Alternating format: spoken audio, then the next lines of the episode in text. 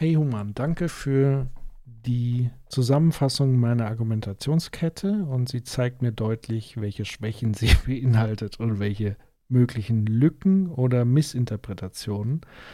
Und das ist eigentlich ein wunderbares Beispiel für das, was du vorher mit Lacan gesagt hast. Man sagt was und man versucht es jetzt zu korrigieren, weil man nicht das erreicht hat, was eigentlich beim Empfänger ankommt. Heinz von Förster würde ja an der Stelle sagen, nicht der Sender einer Botschaft entscheidet, was der Empfänger versteht, sondern der Empfänger entscheidet über den Inhalt und den Sinn einer Botschaft. Und so ist es hier natürlich auch geschehen. Und deswegen ist der Dialog ja wichtig, weil dieser Dialog ist ja ein permanentes Abgleichen und Hinterfragen. Ich versuche mal wie folgt zu antworten. Also, was mir nochmal wichtig ist herauszustellen, meine Argumentationskette, das ist sozusagen das schwächste Glied in der Kette, ist die Behauptung, Luxusuhren seien ein existenzielles, materielles Gut.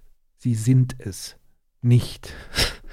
Also rein objektiv gesehen sind sie es nicht. Sie werden aber als solches vielleicht unbewusst interpretiert.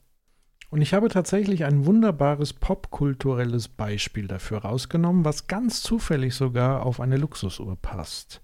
Und dieses Beispiel soll verdeutlichen, dass man den Wert einer Luxusuhr unterschiedlich interpretieren kann und es dennoch Bezüge zu etwas Existenziellem gibt. Und zwar meine neue Lieblingsserie ist, wie du weißt, Succession.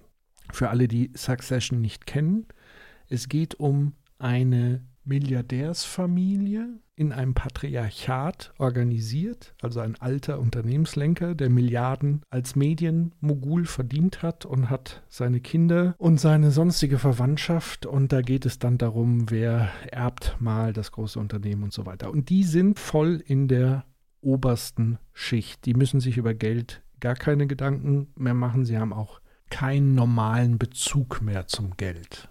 Und es gibt eine wundervolle Szene, ähm, die ich mal rausgreifen möchte. Achtung, Mini-Spoiler-Alarm. Der Vater, der Patriarch, bekommt von seinem Schwiegersohn eine sehr, sehr teure, noble Uhr geschenkt zum Geburtstag. Er wurde vorher schon gewarnt, dass er nie ein richtiges Geschenk für den alten Mann finden wird, weil der alte Mann nichts von Geschenken hält. Wahrscheinlich, weil er sein seine Lebenseinstellung ist, ich, ich will es selber mir kaufen. Ich bin nicht angewiesen auf eure Almosen. Oder anders formuliert, dem seine Ideologie ist eigentlich Machiavelli, also immer maximale Machterhalt. Und er sieht natürlich deshalb Geschenke immer als Mittel zum Zweck von anderen, um ihn zu beeinflussen. Deswegen lässt ihn das alles komplett kalt. Das ist jetzt aber auch nur meine Interpretation.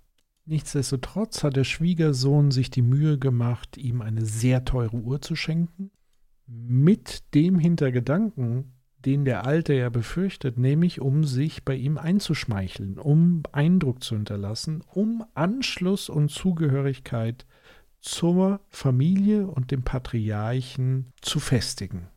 Wie zu erwarten war, hat der alte Mann abfällig reagiert und sie mehr oder minder beiseite gelegt. Das ist Teil 1 der Geschichte. Teil 2 der Geschichte. Die Familie spielt ein Baseballspiel. Und einer der Söhne, bisschen durchgeknallt, sieht am Spielfeldrand ein Kind der Angestellten, ein, weiß ich nicht, zwölfjähriger Junge. Und er sagt zu dem Jungen, hör zu, wenn du einen Home Run schlägst im Baseball, dann bekommst du von mir eine Million Dollar. Und sagt, ich meine das total ernst. Sie spielen, er schafft es nicht. Alle lachen. Der Junge ist entsprechend enttäuscht, die Eltern enttäuscht. Und dann denkt man, okay, das ist jetzt vorbei und Ende. Und dann sieht man in den viel späteren Szenen, wie diese Familie, die eher aus ärmlichen Verhältnissen stammt, zu Hause sitzt und da ist die Uhr, die der alte Mann von seinem Schwiegersohn geschenkt bekommen hat.